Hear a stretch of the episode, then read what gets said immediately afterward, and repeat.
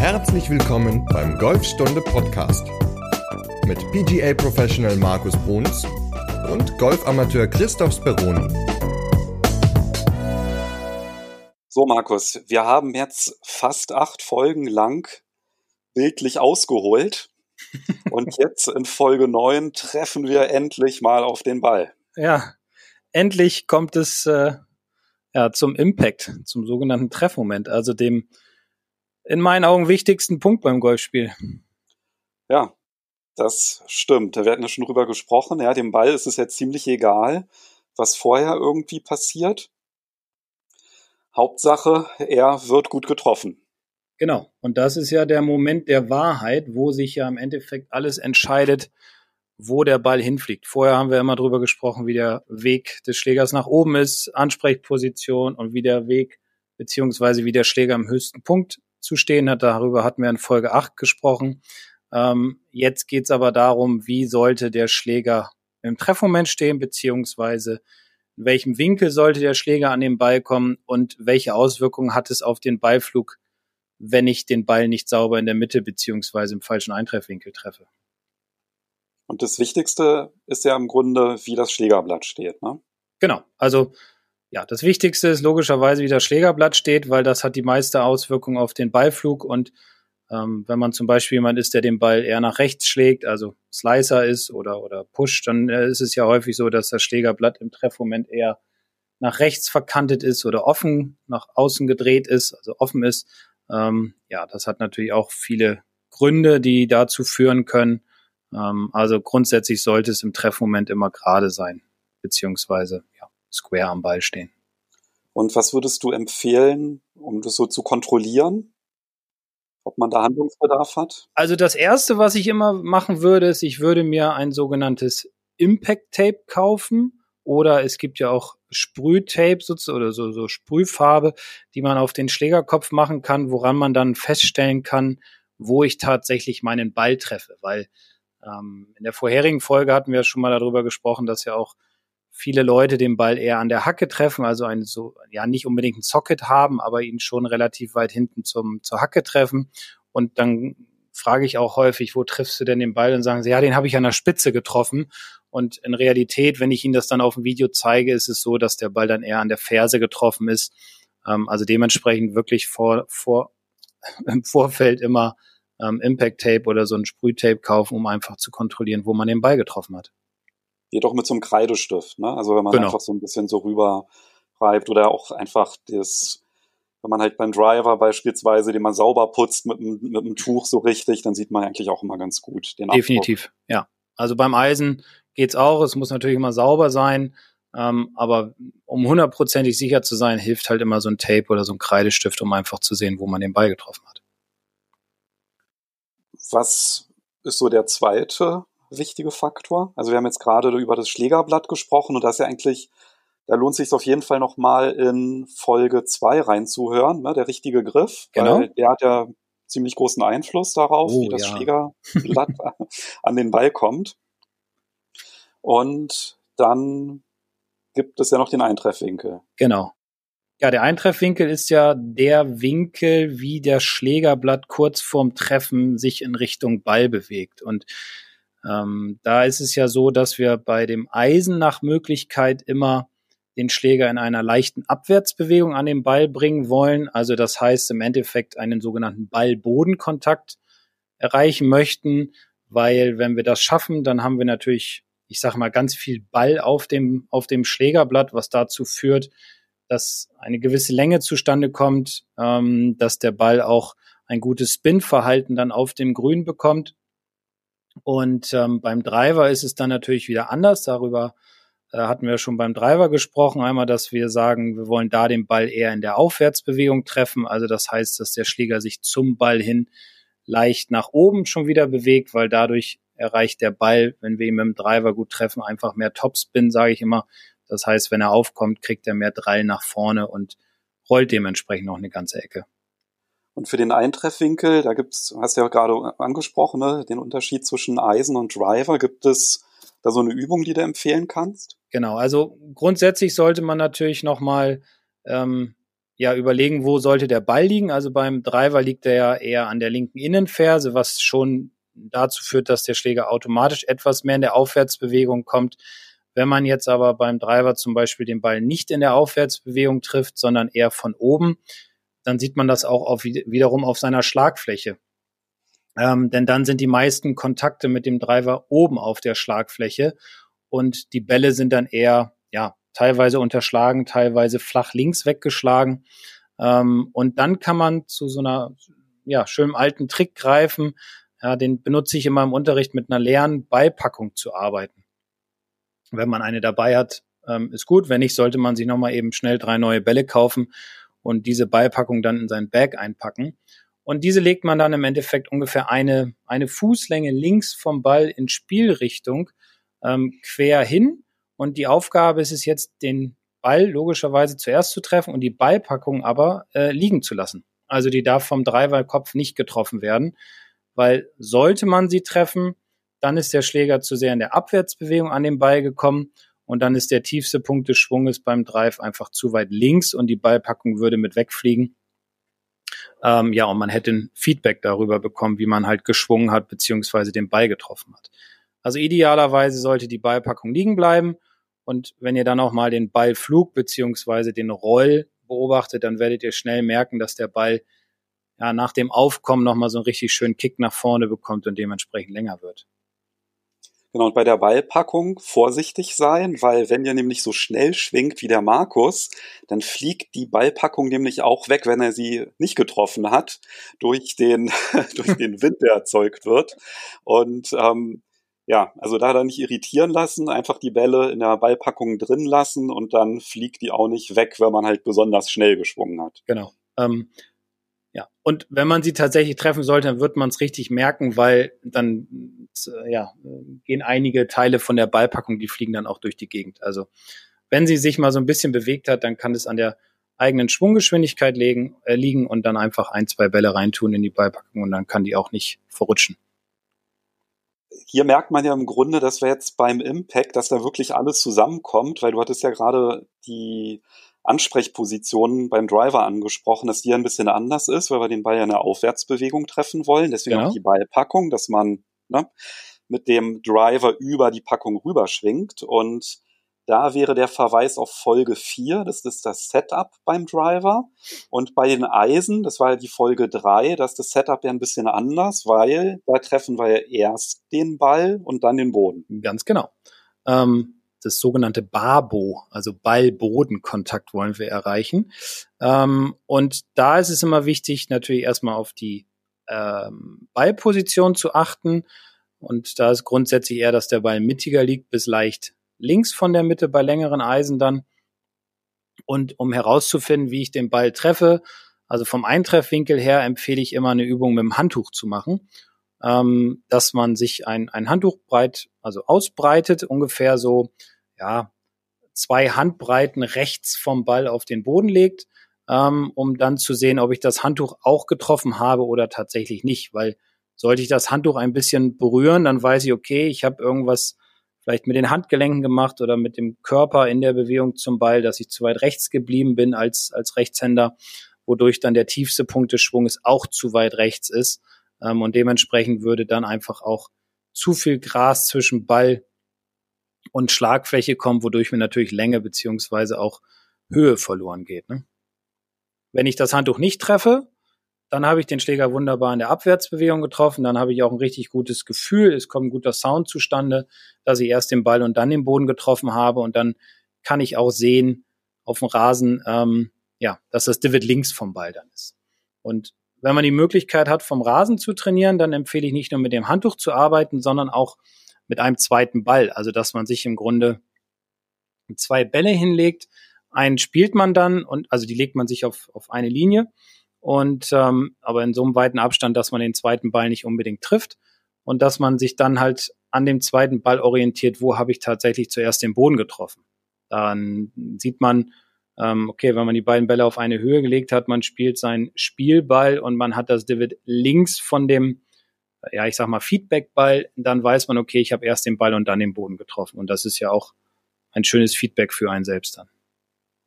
Ist das mit dem Handtuch dann hilfreich, wenn man halt sonst eher so fette Bälle schlägt? Also wenn man jetzt einen Ball toppt eher, dann ist das. Also das Handtuch wirkt auch beim getoppten Ball, weil der Schläger ja den tiefsten Punkt dann rechts hat, natürlich nicht ganz so stark, als wenn man fette Bälle schlägt, weil dann haut man natürlich tiefer in das Handtuch hinein. Ähm, was zum Beispiel auch auf der Driving Range ganz gut hilft, ist, wenn man sich, ja, da muss man so zwei Finger breit oder drei Finger breit links vom Ball ähm, ein Tee hinstecken. Also wirklich so tief rein, wie es geht, dass nur noch der Kopf rausguckt und dass man dann versucht, dieses Tee zu fixieren, um das dann rauszuschlagen, nachdem man seinen Ball getroffen hat. Da kriegt man natürlich auch ein ganz gutes Feedback darüber, ob ich den Ball in der Abwärtsbewegung getroffen habe oder in der Aufwärtsbewegung. Also auch bei getoppten Bällen würde dieses Tee dann stecken bleiben, weil der Schläger einfach sich zu sehr wieder nach oben bewegt.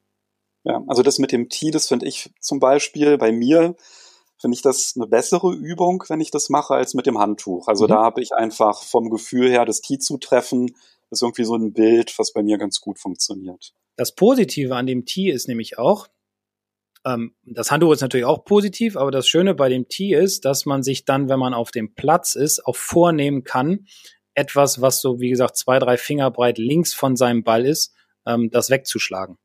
Dann, dann fokussiert man sich mehr auf diesen Punkt, der wie gesagt, etwas links vom Ball am Boden ist und versucht, den mit rauszuschlagen, dann kriegt man nämlich auch ganz guten, guten Ballkontakt zustande. Ja, nur das Tee da nicht rein, nicht wirklich ein Tee Nein. reinstecken, das gibt wieder Strafschläge. Genau. Ja, Unerlaubtes Hilfsmittel. genau. Ja.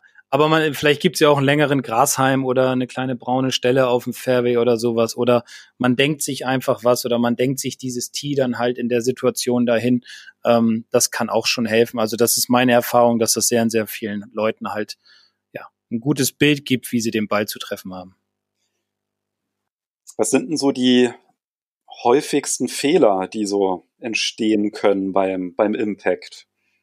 Ja, also der häufigste Fehler, hatten da eben, oder ich hatte es schon mal kurz angesprochen, eben ist die sogenannte Löffeln, beziehungsweise dieser Gedanke, ich muss immer den Ball in die Luft schlagen, das heißt mit dem Schläger, ich sage immer, unter den Ball kommen. Ähm, das Problem sieht man dann ganz häufig, wenn man Bälle vom Boden schlägt, also vor allem beim Pitchen zum Beispiel. Wenn man einen Ball vom Tee schlägt, dann, dann ist das Feedback, das, ich sage mal, negative Feedback nicht ganz so groß, weil der Ball ja schon etwas erhöht liegt.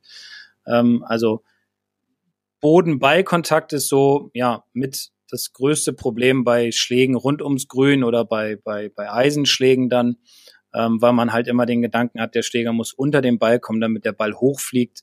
Aber ich sage dann immer, naja, der Ball fliegt ja, soll ja nicht hochfliegen, sondern der Ball soll ja nach vorne fliegen. Also das heißt, Höhe bekommt der Ball ja automatisch durch die Geschwindigkeit des jeweiligen Spielers beziehungsweise durch den ja, richtigen Eintreffwinkel, klar, aber auch durch den richtigen Winkel beziehungsweise durch den Loft der Schlagfläche. Ähm, und dementsprechend also nie den Gedanken haben, der Ball muss hoch, sondern der Ball sollte immer nach vorne. Man kann das ganz gut selbst kontrollieren, wie gesagt, mit dem Handtuch oder mit dem Tee, aber zum Beispiel kann man es auch ganz schön sehen ähm, in seiner Endposition, wenn der Körper nicht gedreht ist ähm, und wie dann der Winkel der Handgelenke ist. Also bei vielen ist es dann so, dass die Hände sehr eng am Körper dann liegen nach dem Treffen und der Schlägerkopf dann höher steht, als die Handgelenke sind und die Handgelenke so komisch abgewinkelt beziehungsweise sehr stark gebeugt sind, dann weiß man, okay, ich habe eine starke Löffelbewegung gehabt und habe versucht, unter den Ball zu kommen und ihn hochzuschlagen. Genau, beim Löffeln ist es ja praktisch so, dass der Schläger die Hände überholt. Genau. Und das wäre ja auch was, was im Treffmoment, wenn man sich das, also wenn man das jetzt wieder mit einer Kamera vom Smartphone aufnehmen würde und die mal auf, ja, also nicht in der Verlängerung des Schlägers beim Ausholen, sondern im Grunde frontal so gegenüberstellt, dann kann man ja auch noch mal im Grunde auf Pause drücken in dem Moment, wo man den Ball trifft. Mhm. Und wo sollten da die Hände dann sein? Also wenn sie hinterm Ball sind, dann hat man halt gelöffelt und idealerweise sollten sie im Treffmoment leicht vor dem Ball sein, so dass ja das Griffende, ja, ein Zentimeter ist schwer zu sagen, aber dass das Griffende auf jeden Fall vorm Ball ist, weil dann ähm, ist der Körper auch rechtzeitig, hat sich dann äh, zur Seite gedreht, also die Hüfte hat sich dann gut gedreht, man hatte eine gute Gewichtsverlagerung auf das linke Bein oder den linken Fuß und der Schläger kam dann sage ich immer hinterher, hinter den Händen hinterher, wodurch einfach ein sauberer Treffmoment entstanden ist. Also Griffende oder Hände immer leicht links vom Ball im Treffen, das wäre ideal. Okay, und das ist ja auch was, was man sich ähm, vom Spiegel auch nochmal angucken kann, ne? Genau, also es gibt langsam macht. Genau, also es gibt einen schönen Drill, ähm, dass man sich äh, vor einen Spiegel stellt oder wenn man jetzt keinen Spiegel hat, dann geht das auch. Ähm, man legt sich den Ball einfach hin, man setzt am Ball an, nimmt seine normale Ansprechposition ein und dann drückt man so ganz leicht die Hände nach links, sodass die Knöchel und der linke Handrücken in Richtung Ziel zeigen. Und dabei dreht man dann seine linke Hüfte nach hinten, so dass man dadurch im Endeffekt eine sogenannte Treffmomentposition darstellt und simuliert. Ähm, und das gibt dem Körper ein ganz gutes Gefühl, beziehungsweise man selbst weiß dann auch, wo man hin soll. Also das empfehle ich wirklich einfach aus der normalen Ansprechposition einfach mal sein Treffmoment nachzustellen, Hüfte wegdrehen, Hände leicht vor den Ball drücken, darauf achten, dass die Schlagfläche sich unten natürlich nicht verdreht, weil sonst würde der Ball halt nach links fliegen ähm, und dadurch kriegt man ein ganz gutes Gefühl dafür. Genau, das ist ja auch eine Übung, die du in dem Kurs Golfschwung für Anfänger genau. einmal vormachst und zeigst. Ansonsten gibt es das auch im Golfstunde-Blog. Da gibt es einen Beitrag vom Frank Adamowitz aus seinem Buch Golf 4.0. Da ist auch noch mal ein Video und auch noch mal ein Bild, ähm, auch extra spiegelverkehrt, mhm. ja, dass man das dann halt mit seinem Spiegelbild einmal abgleichen kann, wie das aussieht, weil das ja wirklich eine super Übung ist, die man einfach zu Hause vorm Spiegel machen kann, einfach ja. vorm Ball stellen das, und einfach halt mal gucken, wie das denn aussieht im Treffmoment, weil letztendlich ist das ja auch, wenn man diese Position halt einmal bewusst wahrnimmt, dann wandert die ins Unterbewusstsein und das ist eigentlich immer ganz gut, wenn das Gehirn weiß, ja, in welche Position soll ich denn kommen, sage ich mal, im Treffmoment. Ja, dann geht das meistens auch mal ein bisschen flüssiger, das Ganze. Ja, definitiv. Ähm, und das ist ja mit der wichtigste Faktor, wie stehen die Hände im Treffmoment, wie steht der Schlägerblatt im Treffmoment, wo sollte der Körper sein, ähm, um einfach halt einen guten Golfball schlagen zu können. Und deswegen einfach ins Training immer einbauen, ähm, diese, diesen kleinen Drill, über den wir gerade gesprochen haben, vor dem Spiegel oder vor dem Video, wie auch immer man das machen möchte, um einfach das Ganze ab, äh, besser abspeichern zu können. Ja, weil unser Unterbewusstsein sagt uns schon auf dem Platz, wo es dann auch lang geht. und hat sehr großen ja. Einfluss auf unser Spiel.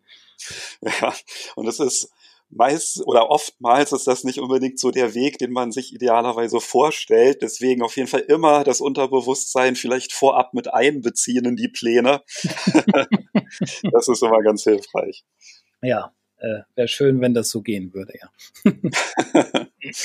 ja, ja, zumindest ist es ja so ein kleiner Schritt in die genau. Richtung, genau. dass dann immer noch tausend andere Sachen nicht funktionieren, weil man vielleicht dann unterzuckert ist oder Wassermangel hat, dann ja, und auf den letzten Löchern, dass dann irgendwie das Unterbewusstsein, der Schweinehund da nochmal durchkommt und ja, in den Ball sonst wohin schlagen lässt, das passiert ja dann auch ab und zu. Ja, genau. Ja, das sind ja auch wichtige Faktoren, die du gerade schon angesprochen hast, die, auf die man auf der Runde achten sollte, dass man also ja, sein, sein Zuckerspiegel nicht zu weit nach unten fährt, dass man immer mal was isst zwischendurch und vor allem auch trinkt zwischendurch, damit das Gehirn einfach weiter arbeiten kann. Ne? Beziehungsweise der Rest des Körpers dann natürlich auch, um einfach eine gute Leistung abrufen zu können.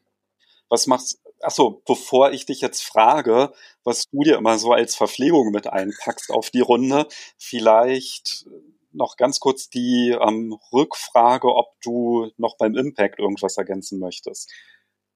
Ähm, also beim Impact, wir haben drüber wir haben Drill gegeben, wir haben ähm, drüber gesprochen, dass wir den Ball nicht hochspielen wollen, sondern dass er im Grunde immer mehr nach vorne gehen sollte das nochmal ganz kurz zum, zum Pitchen, da äh, auf das Thema einzugehen.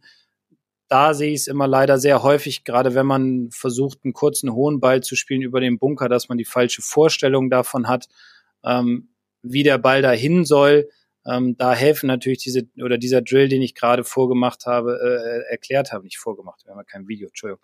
Ähm, beziehungsweise da hilft natürlich auch der Gedanke, der Ball soll immer nach vorne und das Schöne ist dann, wenn man den Ball sauber trifft, also das heißt, wenn man guten Ball-Bodenkontakt hat und alles passte, dann kriegt der Ball halt auch ein gutes Spin-Verhalten auf dem Grün, wodurch er relativ schnell liegen bleibt. Und auch da ist wieder unser Unterbewusstsein gefragt, deswegen immer dieses Gefühl erarbeiten, wie müssen meine Hände im Treffmoment stehen, um einfach einen sauberen Ballkontakt zu bekommen. So, aber jetzt zur Verpflegung. Ja. Was packst du dir denn immer so ein, wenn du auf die Runde gehst? Ähm, was packe ich mir mal ein? Also definitiv genügend zu trinken. Also meistens sind es anderthalb Liter, die ich auf einer Runde trinke. Ähm, Wasser hauptsächlich. Dann packe ich ein, es gibt so, so verschiedene Riegel, wo relativ viel ja, Zucker drin ist. Allerdings, das ist natürlich nicht ganz so ideal, aber auf der anderen Seite ähm, hält das so die Kondition oder beziehungsweise die Konzentration bei mir oben. Ähm, und Nüsse esse ich viel. Also ich habe jetzt zum Beispiel ähm, auf einer Reise vor ein paar Wochen habe ich immer ähm, ja so Cashewkerne hatte ich da mit oder Mandeln oder so, die esse ich dann immer zwischendurch. Natürlich auch ein Apfel mal oder eine Banane. Ähm, ja, aber auf jeden Fall nehme ich immer Nüsse mit Wasser und so ein, so ein, so ein Powerriegel. Und damit funktioniert das bis jetzt immer ganz gut. Ja, Nüsse mag ich auch sehr auf der Runde. Das empfiehlt auch der Robin Horvath. Der ist ja, ich glaube, der ist jetzt Ernährungsberater vom DGV. Ja, sogar. oder ich weiß nicht, bayerischer Golfer? Nee, vom nee, nee ich, glaub, ich glaube schon fürs Golfteam Germany, also für den deutschen Golfverband. Ähm, ja, der ist ja auch European Long Drive Champion, glaube ich. Ne? Genau, der empfiehlt ja auch, ähm, Nüsse auf jeden Fall ähm, mit auf die Runde zu nehmen.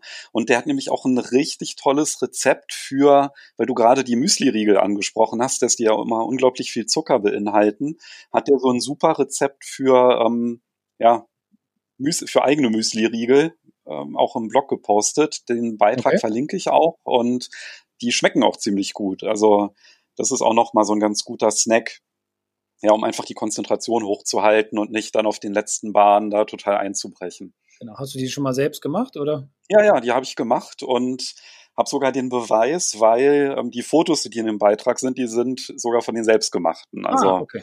da ist dann Schritt für Schritt wird da erklärt. Ähm, auch für so nicht so handwerklich, ich weiß ja nicht, wie es bei dir in der Küche aussieht, das geht. begabte kochen, Menschen. Kochen kriege ich ganz gut hin, ja. Ja, kochen kriegst du hin, okay, aber trotzdem ist auch schön so mit Bildern, dass du genau siehst, Herrlich. wie du da vorgehen kannst. Super. Nee, aber äh, kochen kann ich, aber der Rest ist dann naja, wollen wir nicht weiter drüber sprechen.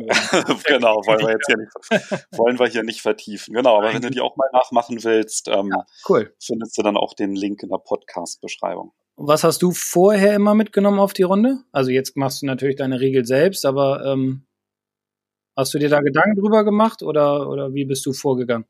Ja, ich mache die jetzt auch nicht ständig selbst, ist ja auch immer ein bisschen mit Aufwand verbunden. Also wenn, dann habe ich dann halt auch Studentenfutter oder so einfach dabei. Das ist eigentlich immer so das Backup, ja, wenn, wenn man irgendwie keine Zeit hat, jetzt groß was vorzubereiten, einfach so eine Packung Studentenfutter mitnehmen. Ja, ich habe vorher gar nicht so sehr drauf geachtet, muss ich sagen. Also klar, irgendwie was eingepackt, aber das mit den, mit den Nüssen ist halt wirklich praktisch, weil die einfach total sättigend sind und auch nicht so die Verdauung belasten, dass man dann irgendwie ja, dann, dass der Körper dann schon abschaltet, weil er mit der Verdauung beschäftigt ist, ist ja auch nicht so gut.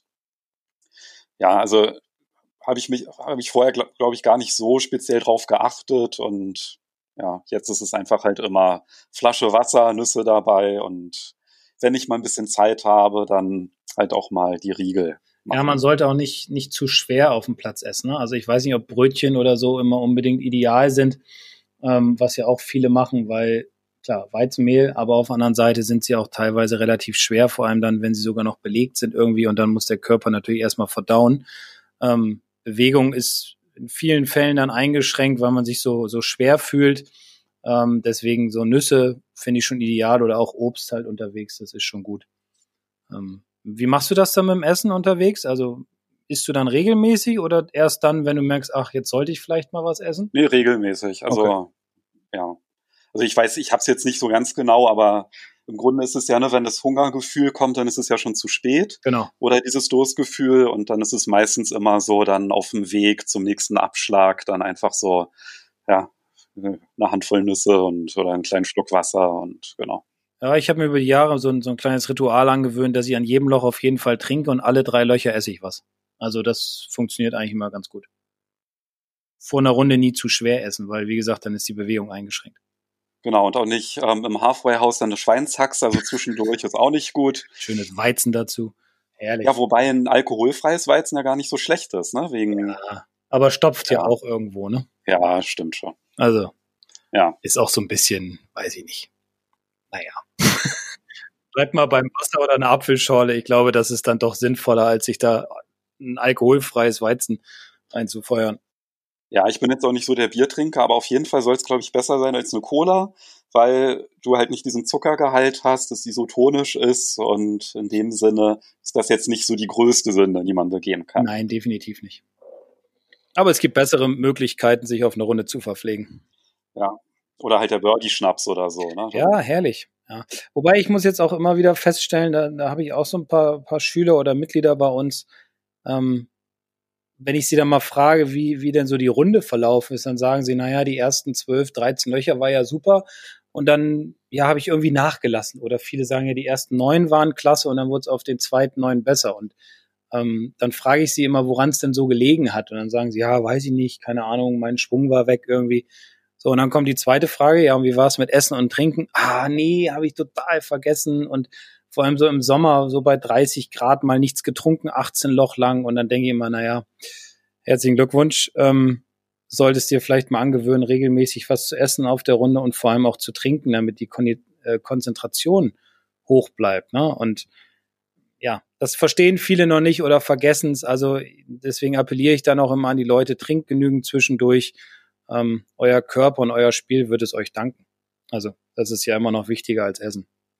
Ja, und ich hatte jetzt gerade gedacht, du würdest jetzt irgendwie erzählen, dass du jemanden hättest, oh, ersten neun Löcher liefen super, auf jedem Loch ein Birdie gespielt und weil der immer einen Birdie-Schnaps getrunken hat, hat er dann die, die Backnine dann völlig verhauen. Aber. Ja, genau. Schön vorher einen reinhauen. Nee, ähm, gibt es vielleicht auch Leute, die unter dem Einfluss dann gutes Golf spielen, das weiß ich nicht. Ähm, ja, aber ich bleib dann doch eher bei der trockenen Variante. ja, auf jeden Fall. Ja, hast du denn ähm, schon dieses Jahr eine Winterlochrunde gespielt jetzt? Also außerhalb von Mallorca? Ja, ich habe tatsächlich einmal mit einem, ähm, mit einem Schüler zusammen sechs Loch gespielt.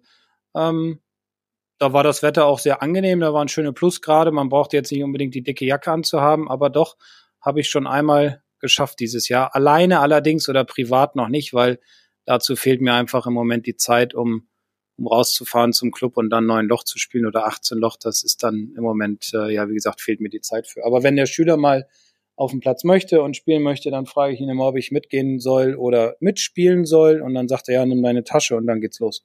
Also, das nutze ich dann auch immer so ein bisschen, um im Rhythmus zu bleiben. Aber wie gesagt, was ich auch schon in Folge 8 erzählt hatte, da ähm, achte ich natürlich mehr auf den Spieler, also auf den Schüler als auf mich selbst. Ich hatte auch noch ähm, letztes Wochenende neun Loch gespielt und hatte dann am, in meinem Flight ja, so eine Dame mit mir, die mitgespielt hatte und ich glaube, die hat auch gedacht, ich wäre hätte wahrscheinlich äh, irgendwas getrunken vorher oder so, weil ich mich dann auf der Bahn oder bei, bei der einen Bahn habe ich mich so gefreut, dass ich einen Draw mit dem Driver hinbekommen habe, dass es mir völlig egal war, dass der im Wasser gelandet ist. Also die hat mich dann auch gefragt, warum ich so gestrahlt habe nach dem Schlag. Und ähm, naja, so hat dann halt jeder seine unterschiedliche Erfolgserlebnisse. Ne? Da war es mir dann wirklich dann in dem Fall egal, dass der, dass der Ball im Wasser gelandet ist. Dann hast du Sondern, bestimmt den Online-Driver-Kurs gebucht gehabt, ne? Ja, na, auf, das hilft auf jeden Fall. Also ähm, mit dem Driver, das wird jetzt langsam immer besser. Ja, so ein schöner Draw, es ist ja auch ein schönes Bild. Und wenn er dann im Wasser landet, okay, aber man hat dieses Glücksgefühl dieser wunderbaren Ballflugkurve. Ähm, und dann verzichtet man auch gerne oder dann nimmt man auch in Kauf, dass der eine Ball dann halt mal im Wasser gelandet ist. Ja, vor allem auf dem Platz habe ich das noch nie hinbekommen. Das ist ja auch immer so eine Sache wenn man es irgendwie auf der Range dann schafft, das dann irgendwie zu übertragen auf dem Platz, das ist, steht ja auch immer noch mal auf dem anderen Blatt. Sehr gut. Ja, Platz ist eine andere Geschichte als Driving Range. Deswegen schön, dass es funktioniert hat. Dann lohnt sich das Trainieren ja im Winter. Das lohnt sich, genau. Cool. Ja, und in der nächsten Folge, ähm, jetzt sind, haben wir ja schon den Ball getroffen. Der fliegt jetzt entweder Linkskurve, Rechtskurve. Ganz egal, er ist auf jeden Fall in der Luft. Er kann auch gerade fliegen. Ja, das, das ist das Wunder, genau. Der kann auch ab und zu mal gerade fliegen. Aber ähm, so ein Schwung ist ja nicht vollendet, wenn er kein Ende hat. Also das heißt, wenn er kein Finish hat. Ähm, und darauf werden wir dann in der nächsten Folge noch mal ein bisschen genauer eingehen, ob es sinnvoll ist, ein gutes Finish zu haben oder ob ein Finish eher, ja, in Anführungsstrichen egal ist ähm, und worauf man achten sollte, ähm, um eine gute Hüftrotation beziehungsweise eine gute Gewichtsverlagerung oder Druck nach vorne zu bekommen. Darauf gehen wir aber dann in der nächsten Folge noch mal ein bisschen genauer ein. Genau, nachdem wir jetzt nämlich beim Impact drüber gesprochen haben, dass es ab da ist ja im Grunde dem Ball wirklich egal, was man macht. Aber im Finish, da kann man ja einiges lernen, ne? je nachdem, wie man steht. Und da bin ich dann schon mal ganz gespannt auf die Tipps und Übungen, die du dann in Folge 10 ist das ja dann schon. Uh, wir kommen ja, an. Sehr gut. Erwähnen wirst. Cool. Ja, das machen wir auf jeden Fall. Da freue ich mich schon drauf. Und äh, ja, Folge 10 geht's dann ums Finish. Sehr gut. Also, dann hören wir uns nächste Woche. Genau, bis in Folge 10. Bis dahin. Tschüss. Ciao.